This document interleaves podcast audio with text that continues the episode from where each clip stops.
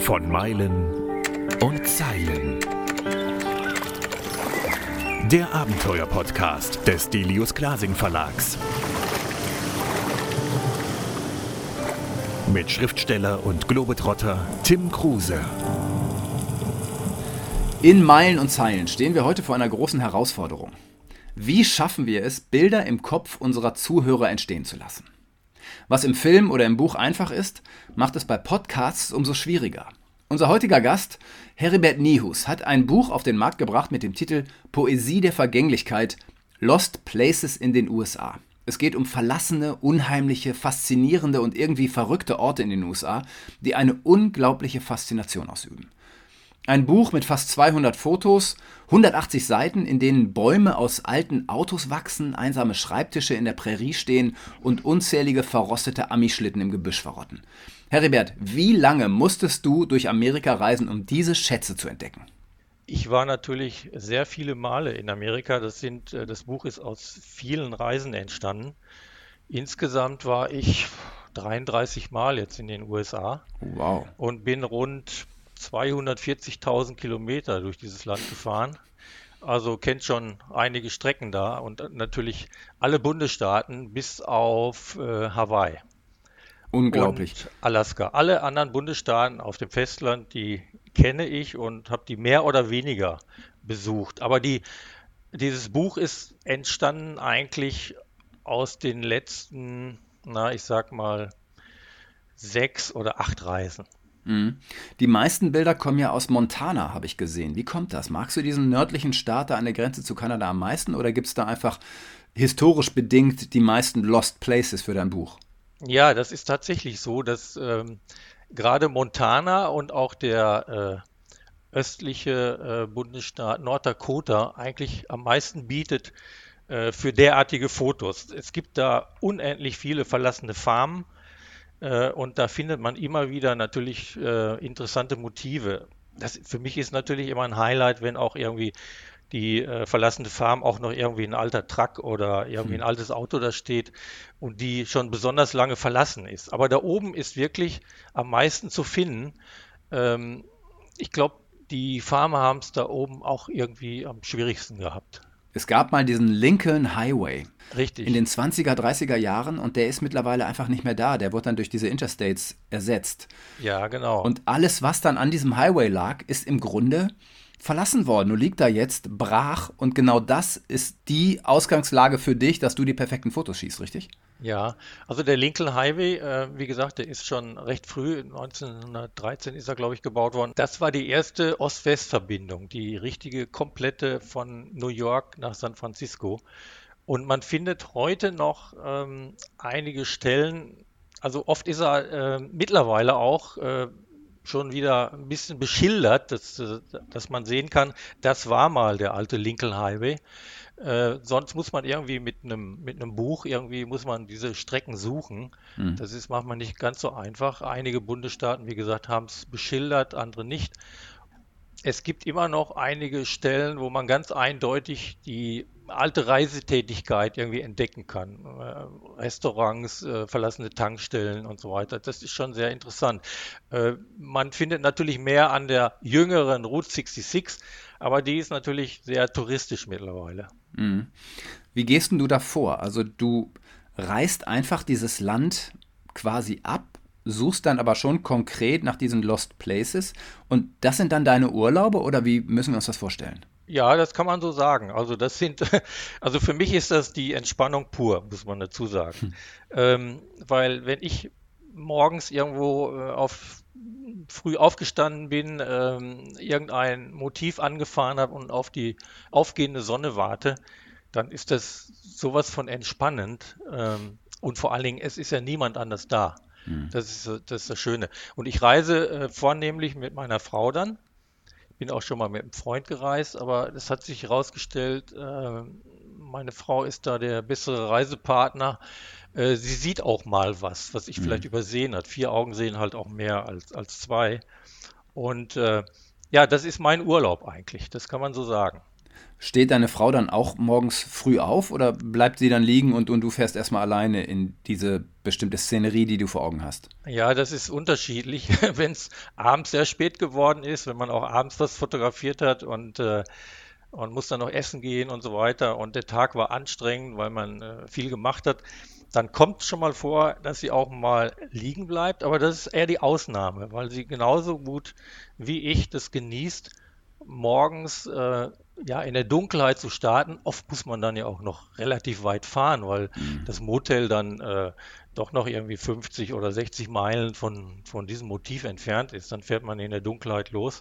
Und das ist schon, wenn dann die Sonne aufgeht, wenn es langsam hell wird, und dann wird Stativ aufgebaut und dann äh, hofft man natürlich immer auf irgendein Topwetter, gerne mit dramatischen Wolken. Mhm. Und äh, einfach blauer Himmel ist natürlich ein bisschen langweilig, aber das passiert natürlich auch. Deine Bilder sind ja richtige Kompositionen zum Teil, die aber die Natur geschaffen hat. Es ist nie Zufall, dass so ein Bild entsteht. Da steckt ja so viel Vorbereitung und Arbeit drin.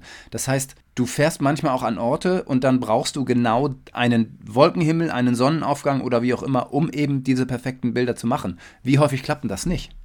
Ja, das klappt eigentlich äh, häufiger nicht, als dass es klappt, muss man dazu sagen. Äh, wenn man jetzt dieses Buch, äh, die rund 200 Fotos, hm, ich habe vielleicht 1000 Fotos insgesamt, also ich könnte auch noch mehrere Bücher davon machen. Das ist natürlich eine kleine Auswahl. Die Auswahl ist sowieso immer das Schwierigste. Dann äh, sucht man natürlich meistens die raus, wo auch die Wetterbedingungen ein bisschen, ja, entweder dramatisch waren oder besonders schön waren. Diese blauen Himmelfotos habe ich natürlich auch mehrere noch. Und oft ist es dann so, wenn man durch Zufall so ein Motiv findet, weil man durchs Land reist, dann ist es auch leider oft gerade so, dass äh, die Sonne falsch steht, äh, dass es eigentlich ein Motiv für morgens war und man kommt nachmittags vorbei oder auch umgedreht. Oder man müsste einen bewölkten Himmel haben, dass die Sonne verdeckt wird. Besser ist sowieso immer natürlich irgendwie eine gewisse ähm, Wolkenstimmung ist immer besonders schön. Das ist mhm. klar. Für mich ist Amerika so ein zerrissenes Land. Ja, es ist auf der einen Seite hast du diese Skyscraper Cities, äh, du hast unfassbaren Reichtum und dann hast du wieder Armut, du hast fast slumartige ähm, Orte ja. in, in großen Städten. Wie empfindest du Amerika und was ist für dich die Faszination? Ja, die Faszination ist einmal natürlich diese unheimliche Weite dieses Landes. Äh, gerade wenn man jetzt äh, im Mittleren Westen unterwegs ist, äh, wo der Tourismus nicht ist, wo die Landwirtschaft nur ist, man kann ja manchmal tagelang fahren und sieht nur Felder. Mhm. Das finden manche natürlich auch langweilig, aber äh, ich bin immer wieder fasziniert, wenn man dann in so einem kleinen Ort reinkommt. Man sieht meistens kaum Menschen. Es stehen immer so vereinzelt Autos vor den Geschäften, aber man man sieht sehr wenig Menschen, obwohl die Menschen sehen ein. Also die registrieren schon, da ist ein Fremder. Das kann man, hm. glaube ich, schon sagen. Und manche Landesteile sind tatsächlich so, dass man sich wie in der dritten Welt fühlt. Da zweifelt mhm. man dran, dass das die erste Welt sein soll und dass die schon äh, 1969 zum Mond geflogen sind. Das kann man oft gar nicht glauben. Hm. Du bewegst dich dann in diesen sogenannten Flyover States. Das Richtig. sind also die Staaten, über die man eigentlich nur hinwegfliegt, ne? wo man dann ja. entweder von der Westküste an die, an die Ostküste oder umgekehrt fliegt. Jetzt ja. muss man ja als Fotograf, hast du ja genau den Blick, den die meisten Menschen dann eben nicht haben, weil sie einfach nur durchfahren oder drüber fliegen.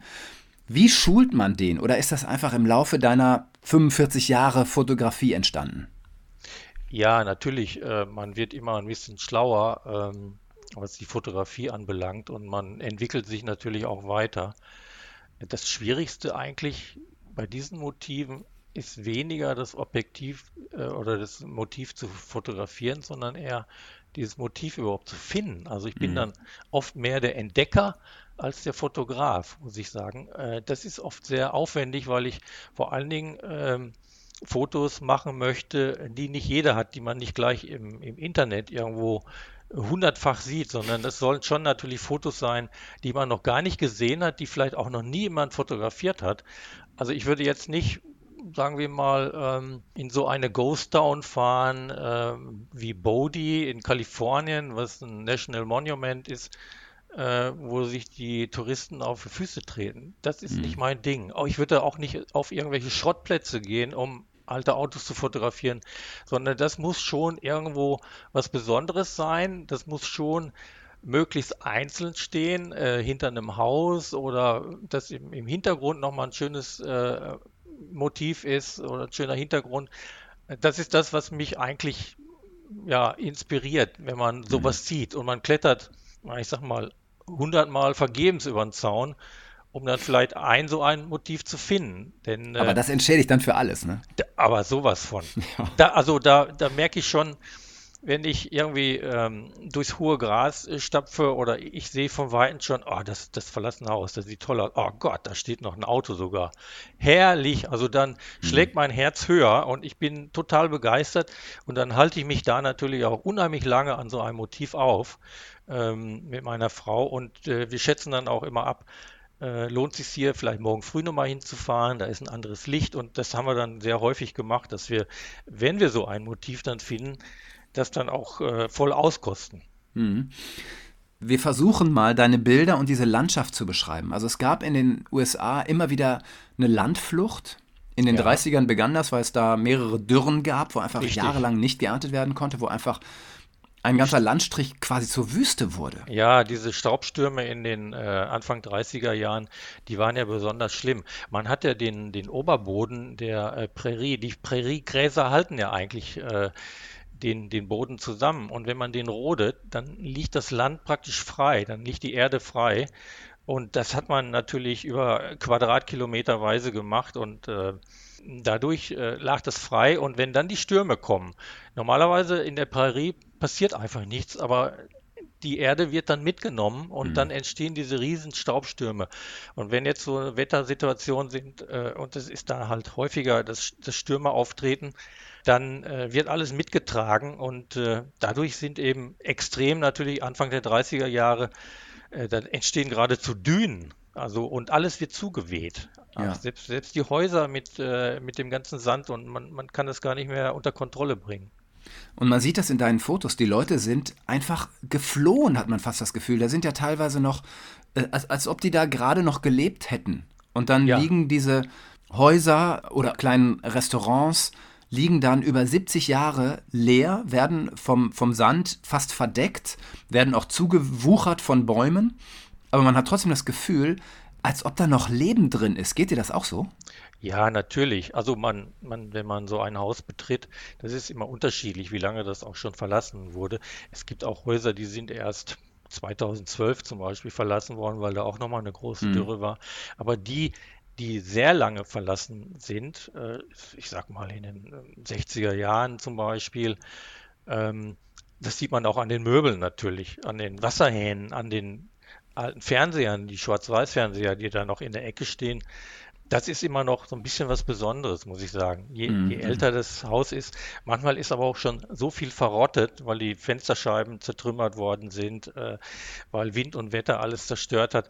Aber man spürt schon, äh, wenn man so ein Haus betritt und da ist noch besonders viel zu sehen an, an Möbeln und Inventar, äh, an Elektrogeräten, diese alten Kühlschränke da, diese, äh, die mittlerweile als Retro auch wieder gibt, dann spürt man, das muss hier ein Drama gewesen sein. Ja. Denn jemand verlässt irgendwie sein Haus und ähm, lässt alles stehen und liegen, aber du hast genau recht, das sieht oft fluchtartig aus. Mhm. Das ist so.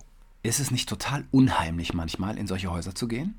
Als ja. ob da noch so ein Geist spukt. Das, so wirken die Bilder. Also die Bilder ziehen mich so an, die ziehen mich so in dieses, also quasi in das Foto herein und ich gucke mir die an und kriege fast Gänsehaut, weil es auf Englisch würde man sagen spooky aussieht. Ja, das ist tatsächlich so. Man geht ja auch mit so einem gewissen Respekt in so ein Haus und also ich würde auch nie irgendwas verändern oder gar mitnehmen. Äh, gut, mit einem, wenn man mit dem Koffer nach Amerika reist, kann man sowieso, könnte man das nicht. Aber das ist schon spannend, wenn man, ähm, oft sind die allerdings auch geplündert oder der Vandalismus mhm. ist da durchgezogen. Aber die Häuser, die ganz weit draußen liegen, äh, die sind oft manchmal auch sogar noch mit Scheiben, die vollkommen in Ordnung sind. Dann halten diese Inneneinrichtungen auch unheimlich lange. Und wenn man dann eine Schublade da aufmacht und da reinguckt und da liegt noch eine Perlenkette drin und äh, in einer anderen äh, Schublade liegen ähm, äh, Karten äh, von Weihnachtswünschen äh, aus den 60er Jahren, Zeitungen, die oft noch eine Banderole drum haben, die sind gar nicht mehr geöffnet mhm. worden. Da sieht man dann auch, wie, wie alt die sind. 60er, ja. 70er Jahre, Kalender, die an der Wand hängen. Man kann oft genau sehen, wann dieses Haus verlassen wurde, weil der Monatskalender genau den Tag anzeigt, mit so einem Schieberegler. Äh, an dem Tag ist das verlassen worden. Oktober 1970 zum Beispiel. Mhm. Was machst du mit so einer Perlenkette, wenn du die findest? Ja, die bleibt natürlich liegen. Gut. Also das, das ist keine Frage. Hätte auch sein können, dass du es in ein Museum gibst oder keine Ahnung. Äh, nein, da wüsste ich natürlich erstmal gar nicht, ähm, wohin, in welches Museum und äh, was soll man da jetzt äh, mitmachen in so einem Museum. Nein, auch äh, persönliche Fotos, alte Fotos mhm. aus, den, aus der Kinderzeit, aus ähm, aus der Schulzeit, aus, von, aus den 50er Jahren irgendwo. Oft dann sieht man auch die Farm noch äh, mit dem alten Auto und äh, das ist schon also spannend und da kriege ich auch natürlich Gänsehaut und wenn man äh, da so in diesem Staub der Vergangenheit steht, dann wird einem eigentlich bewusst, wie, wie endlich so ein Leben ist. Ja, deshalb und, heißt dein Buch ja auch Poesie der Vergänglichkeit. Ja. Und ich habe mir viel Zeit genommen, die Bilder anzugucken, ähm, teilweise ganz lange drauf geguckt. Und mir ging es so, dieses Buch macht mich teilweise fast traurig. Geht dir das auch so? Ja, natürlich. Also da geht ganz viel Melancholie äh, mit ins Spiel, wenn man ähm, diese Räume sieht. Äh, denn man weiß eigentlich immer, dass es ein Drama gegeben hat. Niemand verlässt so eine Farm mit äh, teilweise mit den ganzen landwirtschaftlichen Geräten, die auch oft mhm. noch in der Scheune stehen. Das macht niemand einfach so. Da ist niemand, der äh, irgendwo in der Lotterie gewonnen hat und jetzt äh, ein anderes Leben.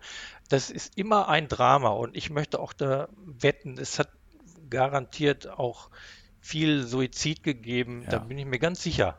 Dass da, ich schätze mal, man kann das so ein bisschen mit der heutigen Zeit vergleichen. Äh, dass, dass viele jetzt am Abgrund stehen mit ihrer mhm. Existenz. Das ist äh, natürlich auch in Deutschland aktuell so. Mhm. Und äh, das ist nicht nur in den USA, wo Corona natürlich äh, ganz besonders zuschlägt.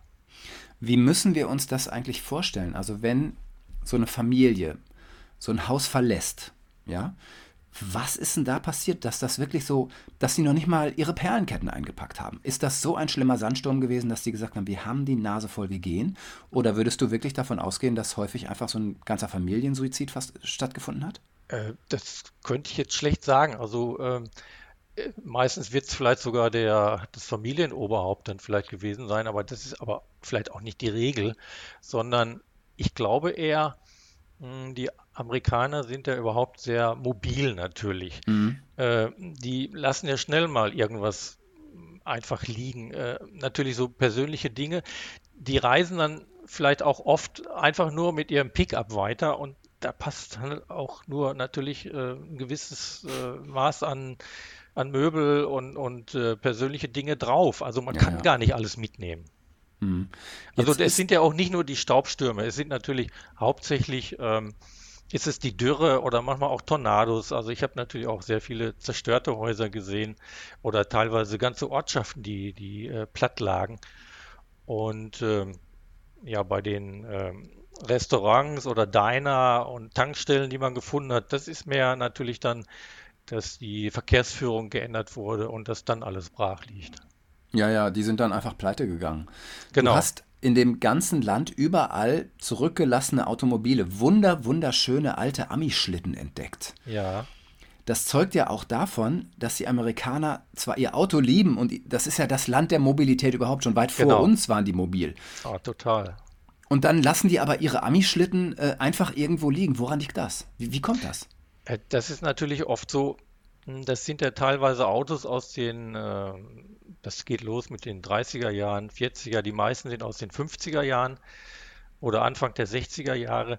Und wenn die dann, ich sag mal so, Anfang der 70er Jahre diese Farm verlassen haben, dann ist dieses Auto nichts mehr wert. Mhm. Das heißt, ähm, das ist dann auch so, vielleicht der eine oder andere springt nicht mehr an, der andere hat irgendwie einen Motorschaden, dann wird das weil genügend Platz vorhanden ist, einfach hinter die Scheune oder in die Scheune reingeschoben oder steht hinter dem Haus oder irgendwo am Rande. Mhm. des Feldes wird da entsorgt und das ist nichts mehr wert, das Auto. Man hat mittlerweile dann wahrscheinlich auch neueres gekauft und äh, man bringt so ein Auto nicht zum Schrottplatz, weil der nächste Schrottplatz ist irre weit weg man würde nichts davon kriegen. Und äh, heutzutage wäre das anders. Da würde man im Internet äh, einfach mal ein Bild hochladen und dann äh, würde das, das passiert nämlich heute so, teilweise mhm. Autos, die 30, 40, 50 Jahre da stehen, mittlerweile dann irgendeiner weiß, da steht noch dieses Auto, vielleicht sogar noch ein, ein, der Nachfolger von dem Besitzer und dann lädt er das hoch und dann werden diese Autos mittlerweile abgeholt, verkauft und immer mehr verschwinden natürlich jetzt. Mhm durch das Internet.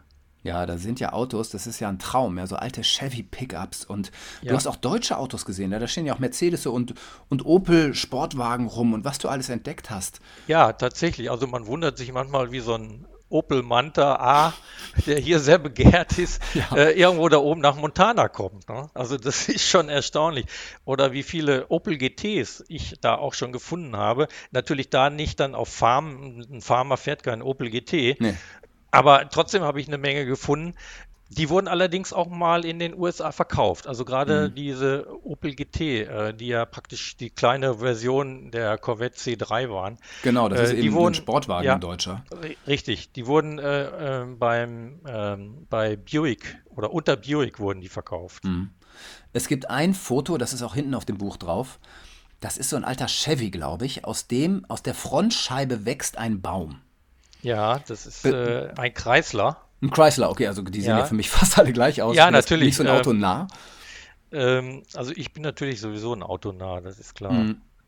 Ähm, ja, dieses äh, Auto ist aus den 30er Jahren und äh, mittlerweile ist es eben so, dass der dann so lange schon steht, es ist ja häufig so, dass sich da irgendwo Bäume, also ich habe ganz, ganz viele Fotos, wo die Bäume durchs Auto wachsen mhm. oder vorne aus der Scheibe raus. Und äh, also dieses äh, spezielle Auto, dieser 39er Chrysler Imperial, äh, steht jetzt schon so lange da, äh, dass die, die Natur arbeitet natürlich weiter und die, man sieht da immer, die Natur gewinnt.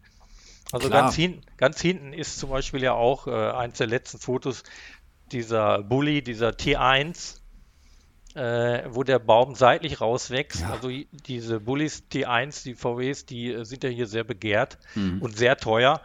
Und da äh, wachsen drei Bäume raus und der eine hebt diesen Bulli schon, äh, das, das, vordere rechte Rad ist schon angehoben. Und das sind ähm, ja amtliche Bäume, ne? die sind ja schon dick. Das heißt, ja. die sind ja dann auch 50 Jahre alt oder so. Genau, die, diese Autos stehen halt auch schon Jahrzehnte. Wie ist es für dich, wenn du so ein Bild entdeckst? Was geht dir in dir vor? Da muss doch also, ein, ein Jagdinstinkt ausbrechen, der kaum zu beschreiben ist, oder? das ist so, das Herz springt höher, kann man sagen. Mhm. Das äh, findet man natürlich auch nicht an jeder Ecke sowas. Und äh, äh, sobald ich ein, ein schönes Auto entdecke, was auch unheimlich äh, toll irgendwo in der Landschaft noch steht. Man entdeckt natürlich ganz, ganz viele alte Autos, die oft sehr äh, nicht besonders fotogen sind, weil die Müllhaufen rumliegen und mhm. so weiter.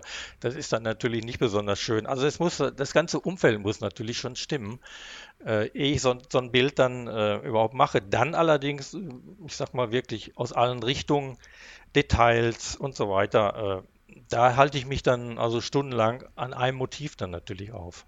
Sortierst du auch vor Ort, wenn du also siehst, das ist eigentlich ein gutes Bild, aber da liegt zu viel Müll rum, würdest du den Müll wegräumen? Ja, wenn, wenn das so ganz offensichtliche, äh, ich sag mal, mm, irgendwie ein, ein alter Herd da noch liegt, der so, so ein bisschen da ins Bild ragt, dann versuche ich den natürlich schon so ein bisschen wegzuziehen. Äh, oder wenn irgendwelche Plastikteile oder was weiß ich, irgendwas, da, dann sage ich mal, räume ich auch so ein bisschen auf. Das ist richtig. Hm. Es gibt ja so einen ganzen Markt für Nostalgie, also vor allem jetzt im Internet auch, ne, über alte Schilder, wo du ja, ja, auch ganz viel in dem Buch hast. Also es sind ja so, so Collagen mit ja. Dutzenden von Schildern ne? und, und ja. Zapfsäulen und alte Räder und Reifen und, und was es alles gibt. Ist das für dich auch ein wichtiger Markt, den du irgendwie mit ablichten möchtest? Das schon. Also gerade so, so alte Schilder, die wirklich aus der Urzeit sind, aus den 40er, 50er Jahren, äh, von Reifen und von ähm, Öl, Motoröl oder eben die ganzen Benzinmarken, mm. die finde ich schon unheimlich interessant. Und äh, hübsch. Die sind ja noch so ja, liebevoll gemacht, ne? Natürlich. Man findet aber auch davon immer weniger weil natürlich die, dieser Markt der Nostalgie, der ist äh, gerade was so ähm, Tankstellen und Reifen und äh, Ölmarken und so weiter anbelangt, der ist natürlich unheimlich aktiv. Ähm, mhm. Man zahlt äh, Preise dafür. Wenn man hier mal so ein, so ein Emaille-Schild, so ein altes kaufen will, oder natürlich auch alte Tanksäulen, die sind ja ganz besonders begehrt. Mhm. Natürlich die, gerade die aus den 40er, 50er Jahren, diese schönen Tanksäulen, die muss man geradezu suchen, denn das ist immer das Erste, was weg ist. Markenschilder und die Zapfsäulen. Die sind was machen die Leute weg. damit? Äh, also jetzt mit dem Schild ist mir klar, das hängen die auf, aber eine Zapfsäule, wo stellen die sich hin als Tisch oder? Äh, eine Zapfsäule kann man ja nicht als Tisch hinstellen, aber man kann. Du kannst ja eine Platte, eine Glasplatte drauflegen zum Beispiel. Äh, ja, aber die sind ja so hoch. Man, also eine Zapfsäule, äh, diese alten, die sind ja sehr hoch, die kann man im Prinzip nur in der Ecke stellen. Also ich kann dir sagen, ich habe eine Tanksäule aus den 1940er Jahren restauriert, da habe ich im Esszimmer stehen in der Ecke. Mhm. Also ich, ich, kann mich nicht beschweren, dass die weg sind. Ich habe selber eine. Also. ja, kann ich auch gut verstehen. Du bist so ein, auch so ein Autofreak. Dann muss ich natürlich fragen, hast du auch so einen alten Ami-Schlitten zu Hause stehen? Äh, jetzt aktuell nicht, aber ich hatte schon mehrere. Ich hatte, äh, zu Anfang hatte ich einen 1957er äh, Chevrolet Pickup. Oh. Äh, das ist ein, ein sehr schönes Teil. Der war dann nicht original restauriert, sondern äh, das war mehr so, so auf Hot Rod gemacht. Also der hatte einen äh, leistungsgesteigerten Camaro-Motor drin, der hatte Scheibenbremsen, der hatte auch ganz andere Achsen, der hatte gar keine Blattfedern mehr. Ähm, das war ein, ein, richtig heißes Teil. Mhm. Und äh, dann hatte ich mal auch eine, eine Corvette aus den 50er äh, Jahren. Diese Corvette, die so vorne diese Haifischzähne noch hat und, und Doppelscheinwerfer. Also das war von 19, ja, das, das war wirklich ein, ein, Traumauto. Und man muss sich immer überlegen, diese Autos, wenn man das vergleicht mit Deutschland in den 50er Jahren, mit diesen 24 oder 30 PS Käfer oder ein alter Lloyd mit 13 PS, der in den 50er Jahren hier rumgefahren ist, die hatten damals schon 230 PS, V8 natürlich. Oder auch äh, die mit dem Einspritzmotor hatten dann schon über 300 PS damals in den 50er Jahren. Ja, Wahnsinn. Haben aber auch dann 30 Liter geschluckt. Äh, ja, zumindest so um die 25. Und so ein Auto hatte ich. Also daher weiß ich, was der verbraucht hat. nicht mehr halten. ähm, gut, heutzutage, man, man cruist mehr mit so einem hm, Auto. Mm, klar. Ja, das ist klar. Aber äh, das ist schon auch spannend gewesen, wenn man, sagen wir mal, mit so einem Auto aus den 50er Jahren äh, vielleicht mal an der Ampel doch mal Einmal so aufrollen Audi, lässt. So ein Audi TT dann noch von der Fahne geht, so ja. modern. Ne? Ja. Du hast jetzt das Buch Lost Places rausgebracht. Vor vier Jahren hast du das Buch rausgebracht Rost in Peace. Also es ist ein Wortspiel ja. für Rest in Peace, ne? Ruhe in Frieden. Das äh, ist allerdings nur speziell äh, auf Automobile. Während mhm. hier in dem äh, Poesie der Vergänglichkeit äh, natürlich Autos sind oft natürlich immer dabei, weil die noch an der Tankstelle stehen. Also bei hier sind ja halt die alten Tankstellen, Motels, Diner, verlassene Farmen und so weiter. Und da sind nur Autos drin. Okay, das heißt, deine Liebe zu Autos, ist die irgendwie auch verbunden mit deiner Liebe zu Amerika? Ist da eine Verbindung? Ja, ja, also ich hätte früher, muss ich äh, sagen, habe ich diese Ami-Schlitten so ein bisschen gehasst. Da habe ich immer so gedacht, mein Gott, diese Technik irgendwo, hm. die fahren heute noch mit Blattfedern rum. Also ich sag mal so in den 70er, 80er Jahren. Das ist doch total veraltete Technik, aber die fahren natürlich auch an das Auto. Wenn die Straße geradeaus geht, äh, da muss man nicht dieses Top-Fahrwerk haben. Natürlich gibt es ja. auch Bergstraßen, Bergstrecken da. Äh, die haben immer mehr ähm, Wert gelegt auf äh, Motorleistung, eben weil das Benzin da ja wirklich billig war. Mhm. Überhaupt die Autos relativ billig. Ähm, das ist ja noch heute so.